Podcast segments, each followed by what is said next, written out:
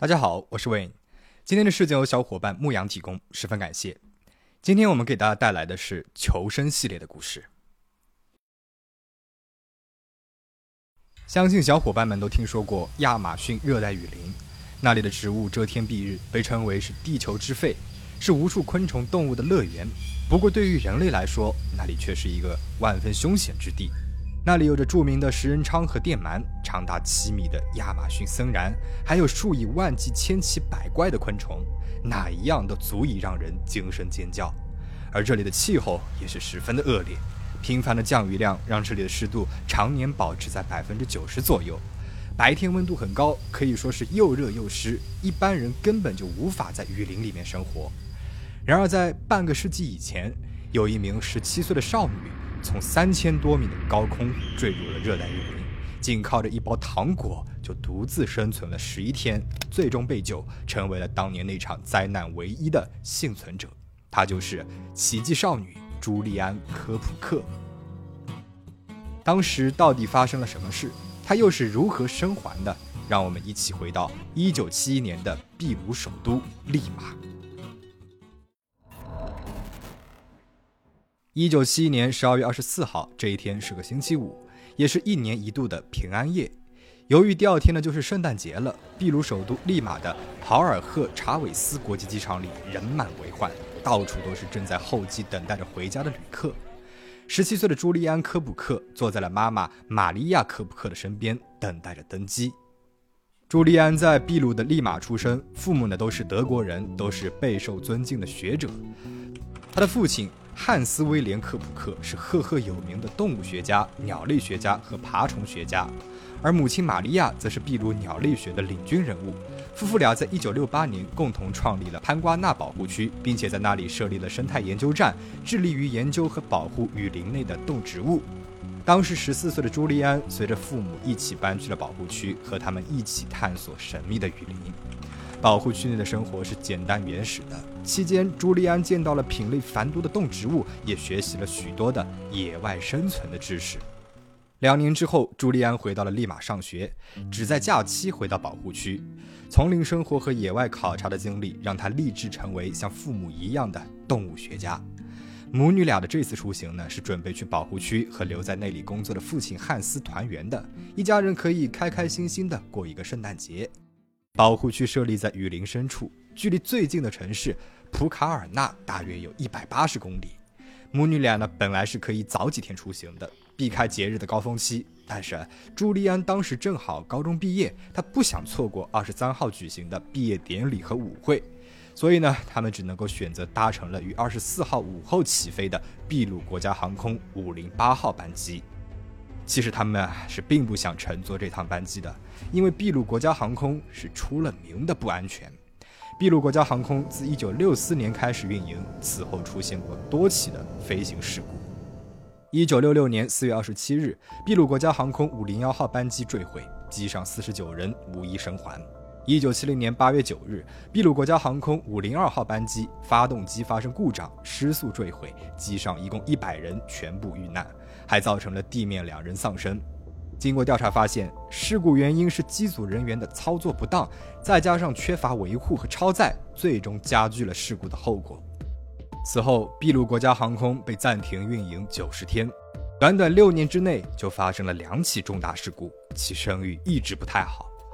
无奈急着要和父亲团聚，而且航程呢也不过一个小时，母女俩想了一想，还是登上了这班飞机。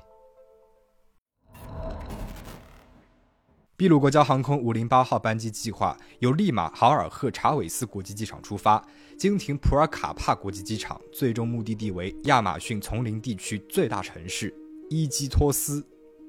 这是一架洛克希德 L 幺八八伊莱克特拉型四发动机涡桨客机，注册编号为 OBR 九四幺，于一九五九年八月二十二号交付，机龄十二年零四个月。L 幺八八客机在美国的风评很差。早在五九年到六零年间，就因为客机的设计缺陷，接连导致了三次全机坠毁的致命空难，于是，在一九六一年被迫停产。但是 L 幺八八在南美却运营得非常成功，是许多家航空公司国内短途线路的首选。使用的时间最长的一架呢，是在里约热内卢圣保罗航线服役了三十年后才被取代的。这趟飞机上一共有六名机组人员和八十六名乘客，货舱和行李架都被圣诞节的礼物塞满了。飞机于当天中午准时起飞，计划在一小时之后到达普尔卡帕。朱利安和母亲的位置在十九排的 E 座和 F 座，这是一个位于飞机倒数第二排的三人座。朱利安选择坐在了窗边，身边的母亲有一些害怕坐飞机。他开始念叨起，作为鸟类学家，觉得人类能够靠着这种机器来飞行是一件很不自然的事情。航程的前二十五分钟十分的平静，朱利安看着窗外的风景，空乘人员给大家分发了三明治和饮料，当做简易的午餐。朱利安吃着午饭，他发现光线越来越暗了，好像是飞进了一片乌云里。起初，朱利安并没有觉得有什么的，毕竟安第斯山脉的东坡覆盖着热带雨林，降雨量非常丰富。飞机飞越这个区域的时候呢，经常会遇到大雨天气。但是身旁的母亲却开始紧张起来，并且担忧地对朱利安说：“希望能够平安地飞过去。”十二点三十六分，机组人员开始清理大家吃剩的午饭。这个时候，飞机开始颠簸了起来。没有过一会儿，飞机就飞入了一片雷暴和严重的湍流区域。一瞬间，白天变成了彻底的黑夜，黑压压的云就像是怪兽一样吞没了飞机。无数的闪电和雷鸣在机身周围炸开，飞机在六千四百米的高空剧烈的晃动了起来。乘客们开始紧张的大声喘气。随着飞机晃动的幅度继续增大，行李架被顶开了。大家的行李、衣物还有圣诞礼物纷纷的掉落了下来，此前还没有来得及收走的饮料也甩在了乘客们的脸上和腿上，所有的乘客都尖叫哭喊了起来。这种剧烈的颠簸持续了二十分钟之后，靠窗的朱利安看到了一道白色的光击中了飞机的右翼，右翼的引擎被点燃，并且冒出了滚滚浓烟。之后飞机呢便开始机头朝下，做着自由落体。朱利安紧握着母亲的手，听到了母亲对他说了最后一句话：“结束了，一切都结束了。”下一秒钟，母亲就不见了。原来，飞机在离地面约三千米的地方解体了，巨大的冲击力把乘客们都甩了出去。而此时的朱利安还被安全带牢牢地绑在座椅上，但是座椅已经不在机舱里了。他孤身一人，正以飞快的速度旋转下坠。他什么也看不见，听不见。他唯一能够感觉到的就是紧紧地系在肚子上的安全带，因为他被勒得几乎都要窒息了。在椅子不受控制的疯狂旋转当中，朱利安失去了意识。当他再一次的睁开眼睛时，他发现自己正头朝下坠落着，下面的一棵棵枝叶茂密的树冠离自己是越来越近了。此时，他似乎进入了一片浓雾，再一次的失去了意识。当朱利安从昏迷当中醒过来的时候，他发现自己躺在座椅和地面所形成的三角形空间内，身上的安全带呢也被解开了。他猜测自己也许是在坠落之后短暂的恢复过意识，出于求生的本能把安全带给解开了，并且在座椅下面躺了下来。只是此时的他已经不记得了。这个时候的朱利安全身湿漉漉的，被泥浆覆盖着。那么他昏迷的时候一定是下了一场非常大的雨。此时他虽然有一点意识，但是身体太虚弱了，完全无法动弹，只能躺着过了一天一夜的时间。第二天早上，朱利安把身体从座椅下面一点点的挪了出来，并且试着睁开眼睛。他发现自己的左眼肿得睁不开了，而右眼呢，也只能够勉强的睁开一条缝。他的眼镜不见了，凉鞋丢了一只，身上穿的呢是薄薄的迷你裙。他能够听见手表指针的滴答声，模模糊糊地看见时间是早上的九点多。他转身面对地面，想要用手和膝盖把自己给撑起来，用力的那一瞬间，眼前突然一片漆黑。他想自己应该是遭受了严重的脑震荡。躺着不动休息了一下之后，调整了呼吸，他终于能够挺起上身坐起来了。他开始整理自己的思绪。他记得自己呢是和妈妈一起坐上了飞机，要去保护区和爸爸一起过圣诞节的。然后他们在飞机上面吃完了午饭，飞机就突然开始剧烈的晃动，然后他就被甩了出来。原来自己是遭遇了空难了。他赶忙检查了一下自己的伤势，还好他伤的不算重。要知道，他可是从三千米的高空当中坠落下来的。他右边的锁骨断了，所幸的是断骨并没有刺穿他的皮肤，而是互相重叠，所以他并没有觉得很疼。在他的左小腿的内侧有一道很深的伤口，边缘不规则，而且这伤口居然没有在流血。除此之外，他的手臂上面还有一些割伤。他虚弱到无法站立，再次躺倒在地。他感到了前所未有的孤独和恐惧。此时支撑他的就是一个念头：必须要找到妈妈。朱利安看了一看四周，失望地发现他孤身一人。大概是想到妈妈给了他力量，他又一次的尝试四肢着地，并且慢慢的开始在地上爬。他边爬边用力地呼喊着妈妈的名字，而回应他的却只有雨林当中的各种鸟叫和虫鸣。他绝望又害怕，感觉自己就好像是被世界给抛弃了。妈妈到底在哪里呢？而此时，他突然想起了和父母在雨林当中生存探险时的那些经历。虽然父母此刻不在他的身边，但他们教给他的知识和技能却一直在庇佑着他。尽管刚刚经历了严重的脑震荡，他此时还发着懵，但是他知道自己最好先是在座椅附近绕着圈搜索，在路过的树边做好标记，要不然立刻就会迷路。他觉得口渴极了，便开始舔舐着树叶上的露水。经过了一段时间的搜索，朱利安还是没有找到妈妈，也没有找到其他的乘客。可也并非一无所获，他找到了一包糖果。你要知道，当时的朱利安身上没有任何的食物，而这包糖无疑是一包救命之糖。朱利安剥了一颗糖放到了嘴里面，把剩下的糖收好。这个时候，他听到了头顶上传来了直升机的声音。当然，直升机根本就看不到他，天空完全被茂密的植物给盖住了。要想被发现，就必须靠自己找到一片开阔地带。可是要往哪里走呢？地上齐腰高的植物让他举步维艰，赤手空拳还受了伤的他，缺水缺食物，而当前最重要的就是要找到水源，找到方向。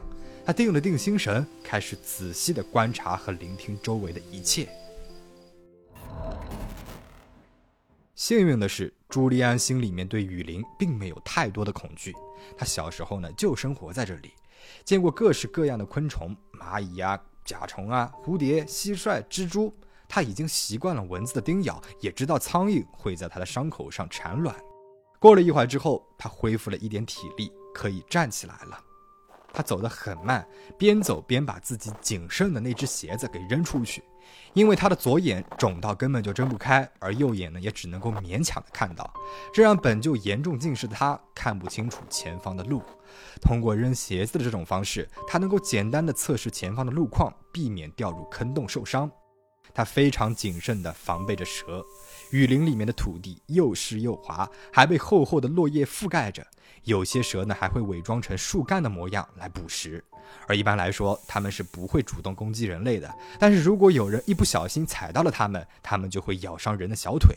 即便这些蛇是无毒的，在这种温度和湿度之下，伤口是会迅速的发炎，最后感染，甚至会要了人的命。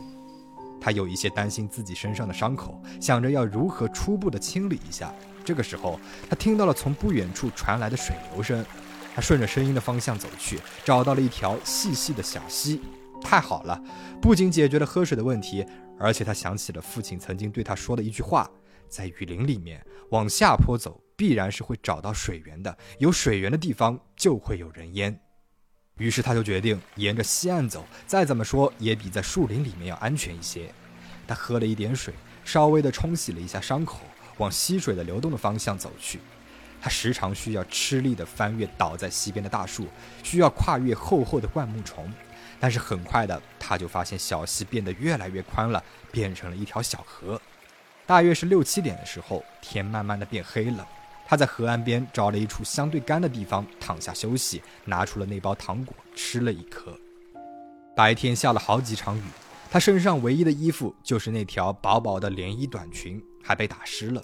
虽然雨林的夜晚大概是在二十摄氏度左右，相较于其他的地方并不非常冷，但是饥饿难耐、衣不蔽体的朱利安还是被冻得发抖，只能够蜷缩起来。年仅十七岁的他，在一片漆黑里面，再次感到了无边的孤寂。他有一些害怕那些昼伏夜出的捕食者。然而，经过了一天的跋涉，他十分的疲累了，还是很快的就睡去了。他再一次醒过来的时候，已经是早上了。他照旧沿着河岸走。朱利安知道自己必须要找到用来果腹的食物，不然他很有可能支撑不到有人烟的地方。他看到了有一些不认识的果子，又想起了父母告诉过他的话：在雨林里面，大部分的果子都是有毒的。如果不认识的话，哪怕是饿极了也不能够吃。他只能够饿着肚子继续的往前走。他身上没有任何的工具。如果他有一把刀的话，就能够刺进棕榈树，挖出树茎内心来吃。他也没有办法捕鱼，或者是把植物的根给煮熟吃。他身上的糖果吃一颗少一颗，于是他饿了，就只能够拼命的喝水。就这样过了又一天。二十八号早上，朱利安发现自己的手表坏了。这块手表还是去年圣诞节的时候奶奶送给自己的礼物。没有了手表，他只能够自己数日子了。糖果很快就要吃完了，多日没有进食的他走得很缓慢。而最要命的就是晚上呢也睡不好，总是要被冻得瑟瑟发抖，还要忍受无数的苍蝇和蚊子的叮咬。朱利安感觉他们是在拼命地往自己的耳朵和鼻孔里面钻，腿上和手臂上的伤口也开始发臭。而此时的他不知道的是，他将会在次日见到永生难忘的情景。长途跋涉的第四天，他走着走着，听到了王鹫落地的声音。他曾经在父母的自然保护区内见过这种鸟，熟悉它们落地时发出的那种响声。王鹫呢，就是类似于秃鹫的一种猛禽。古代玛雅人认为它们是天神与人类之间的信使。它们体型很大，和秃鹫一样，是以腐肉为食的。朱利安的心里七上八下的，因为有王鹫的地方，就必然有大量的腐肉。在这片林子里面，最有可能的就是空难遇难者的遗体了。果然，在河流转弯的地方，他看见了几只王鹫围在一个飞机上掉落下来的三人座椅旁边。三人座椅在下落的过程当中翻转了过来，走近了可以看见三具尸体头朝下扎在土里面，他们仍然被安全带绑着，可早就已经面目全非。第一次看到这种场景的朱利安害怕极了。他想要赶紧的跑开，但是更大的恐惧攫住了他的心。万一妈妈就在里面怎么办？他鼓起了一些勇气，走得再近了一些。他看到了一具女性的尸骸上涂着红色的脚趾甲油。妈妈从来是不涂指甲油的。他松了一口气，太好了，不是妈妈，也许她和自己一样还活着呢。但是很快，他就为自己这样的想法感到很羞耻。这位素昧平生的遇难者。即便不是自己的妈妈，但也很有可能是其他人的妈妈。他不应该为任何人的死亡而庆幸。朱利安感觉自己的脑袋昏昏沉沉的。自从手表坏了以后，他就慢慢的失去了时间的概念。他猜想，现在应该是三十号，新年就很快要来临了。自己能否再一次见到父亲，还是未知数。他希望救援队已经找到了母亲，他幻想着妈妈躺在医院里面，很快就会康复。这个时候的他听到了设置的叫声，这是一种热带特有的鸟，被认为是世界上最原始的鸟类之一。它们三五成群的聚在一起的时候呢，会发出这种独特的鸣叫。朱利安觉得浑身又充满了力量，因为设置常常会在开阔的水域的树上筑巢活动。而开阔的水域一般就意味着有人居住。退一步来说，即便是没有人，他也能够暂时的离开被植物遮蔽的封闭水域。这样的话，路过的救援队就能够看到他了。他一改之前的颓丧，循着声音大步走过去。果然是一片开阔的水域，抬头也终于能够看到天空了。他站在河岸边，四处张望着，寻找其他人的踪迹，但是周围还是一个人都没有。过了一会儿。他听到了远方传来的螺旋桨的声音，他想，只要直升机飞过自己的头顶，他们就一定能够看到他的。而令他感到愤怒的是，直升机的声音居然越来越远，直到再也听不到。他生气极了，走了这么多天了，终于走到了开阔的水域，直升机竟然这样掉头回去了。这种愤怒随之就被一种深深的无望所取代了。既然活着，就不能够放弃。只要沿着河走，就一定能够遇到人。朱利安振作精神，决定继续往前走。河岸边的植被实在是太过于茂盛了，朱利安小心翼翼地走着，生怕遇到隐藏在泥沙里面的红鱼。红鱼呢，又叫魔鬼鱼，它们的背脊上长着尖锐的毒刺，当毒刺刺入了人体内，毒液也会随之释放。毒液进入人体之后呢，会产生一连串的中毒症状，包括抽搐、呕吐、头晕、呼吸困难，严重的话甚至可能会危及生命。而且伤口非常容易二次感染，导致组织溃烂坏死。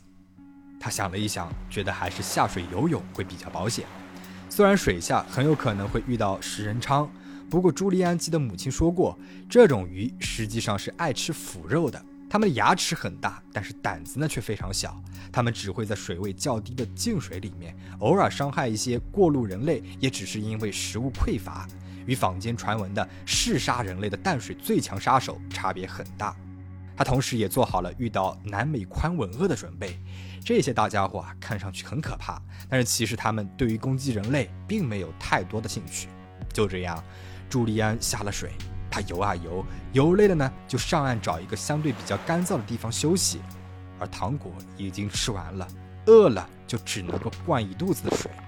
晚上最怕遇到的还是下雨了。冷冷的暴雨打在他单薄的身上，他只能够蜷缩在树下或者是灌木丛里面，才能够勉强的挨过去。不知道是过了几天，朱利安感觉自己是更加虚弱了。他的背部因为暴露在阳光之下被晒伤流血，他累到出现了幻觉，经常能够看到不存在的屋顶，甚至是听到鸡叫，而脑子里面全是之前吃过的各种美食。随着时间的过去，早上他越来越难以站立。他越来越不想跳入河中，他不知道自己的这种坚持是否只是徒劳。可是他告诉自己要坚持，不能够放弃。他记得那大概是第十天了，他已经无力游泳了。他漂浮在水面上，顺着水流往前漂。最难的呢，就是碰上大树倒在河里面挡住去路，他必须小心不被撞断骨头，并且用尽力气爬过去。天快要黑了。他爬上了岸，在一片石子滩上迷迷糊糊地睡着了。再睁开眼睛的时候，他隐约地看到对岸有一件不属于丛林的东西——一艘小船。他以为自己是出现了幻觉，但是他还是决定要游过去再说。直到他摸到了坚硬的船身，他才终于确定这真的是一艘小船。这无疑是给他打了一剂强心针。他还发现，船停靠的附近的一条小路通往山上。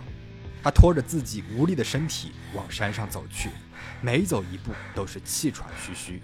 短短的一段路，他走了几个小时。就在他快要累晕过去的时候，他看见了一间棚屋，屋外放着一个船用引擎和一桶大概一公升的汽油。他回忆起小时候在保护区里面，他养了两条狗，其中有一条狗受了伤，他的父亲呢就把柴油抹在了狗狗的伤口上，为它简单的消毒。于是他又决定用汽油给自己疗伤，他手臂上的伤口已经是溃烂生蛆，他把汽油浇在了伤口上，一瞬间钻心的疼痛袭来，蛆虫们为了逃避汽油，不停地往他的伤口里面钻，他不得不用手把它们一条一条的拔出来，一共拔了三十多条。简单的处理了伤口之后，他拿定主意，就在这间棚屋里面过夜了。船的主人迟早会来到这里的。次日早上，他醒了过来。外面正在下雨，还是没有人过来。此时的他精疲力尽，只能够原地休息。但他想，如果明天还没有人上来的话，就还得继续的上路寻找救援。下午雨停了，他似乎听到了有人说话的声音，人声越来越近了，直到三个男人出现在了他的面前。他们看到了他，露出了惊讶万分的表情。朱利安用微弱的声音说道：“我是秘鲁国家航空五零八的幸存者。”我叫朱利安。这三名男子呢，是在附近工作的伐木工人。他们给了朱利安一点吃的，并且帮他处理了伤口，之后就把他送往了最近的村庄。在那里，他被直升机接去了医院。被救之后的第二天，父亲赶来医院看他，他无比震惊，能和女儿重逢，简直就像是一场梦一样。接下来的几天，朱利安的父亲发疯似的寻找着妻子的下落。之前父亲以为母女俩都已经遇难了，但是现在看到奇迹发生在了女儿的身上，父女俩都认为奇迹也一定会发生在母亲身上。但是不幸的是，搜救队在一月十二号找到了朱利安母亲的遗体。经过检验，朱利安的母亲并没有在坠机之后立刻死去，而因为伤得太重无法动弹，过了几天才去世的。那一场空难一共造成了九十一人死亡。朱利安是唯一的幸存者。后来他回到了德国，接受了全面的治疗，并且完全康复了。康复之后的朱利安完成了小时候的梦想，成为了一名像母亲一样的动物学家。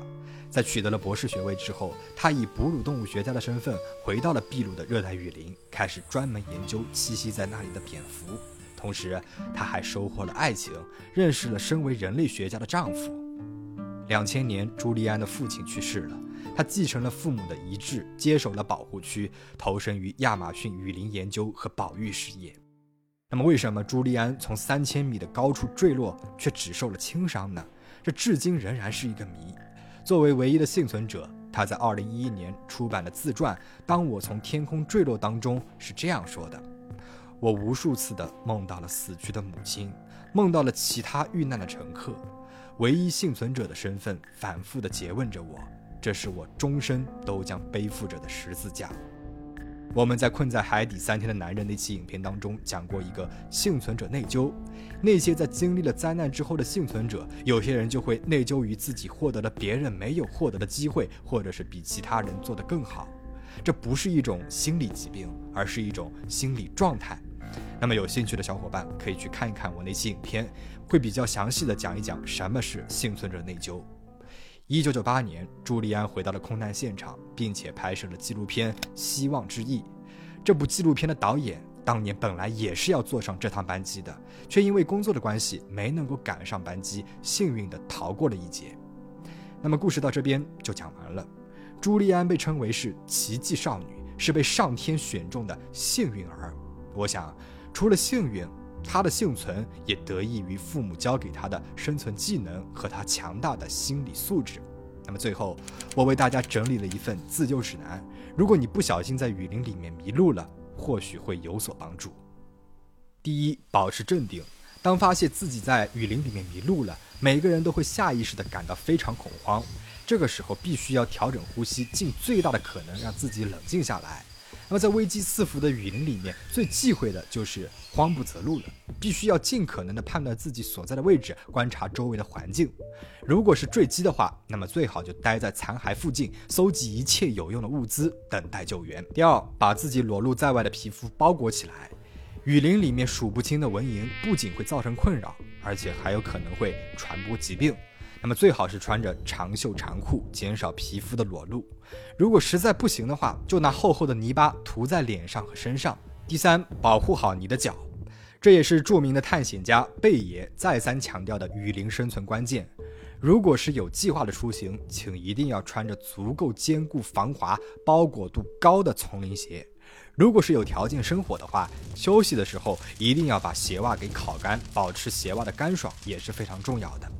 第四，找到水源，你可以像朱利安那样试着往下坡路走，注意留心鸟的鸣叫。一般鸟群聚集的地方也会有水源，那么有条件的话，也最好将水过滤或者是煮沸之后再喝。第五，沿途留下标记，沿途呢可以用折断的树枝在树上做记号等等方法来留下标记，这样一来的话，方便救援队沿着你的路径找到你；二来呢，可以避免在雨林里面绕圈子。第六，不要吃不认识的果子，只吃那些你可以确定无毒的食物。有条件的话，可以尝试捕鱼，但是千万不要一次捕好几条囤着不吃，这样是会非常容易引来其他的野生动物的。那么，如果你知道其他的求生方法，欢迎在评论区里面留言分享。希望大家永远都不会用到这份指南，并不是每一个人都能够像朱利安那样这么的幸运。作为一个普通人。我们也许无法阻止灾难的发生，但是我想，我们能够做到的就是珍惜当下的幸福，积极又温柔地对待自己和生活，给身边的亲人爱人一个拥抱，告诉他们这世界有你们真好。最后，如果你觉得本期影片还不错的话，不要忘了点赞、转发、收藏哦。请大家保持警惕，保持安全。我们下期再见。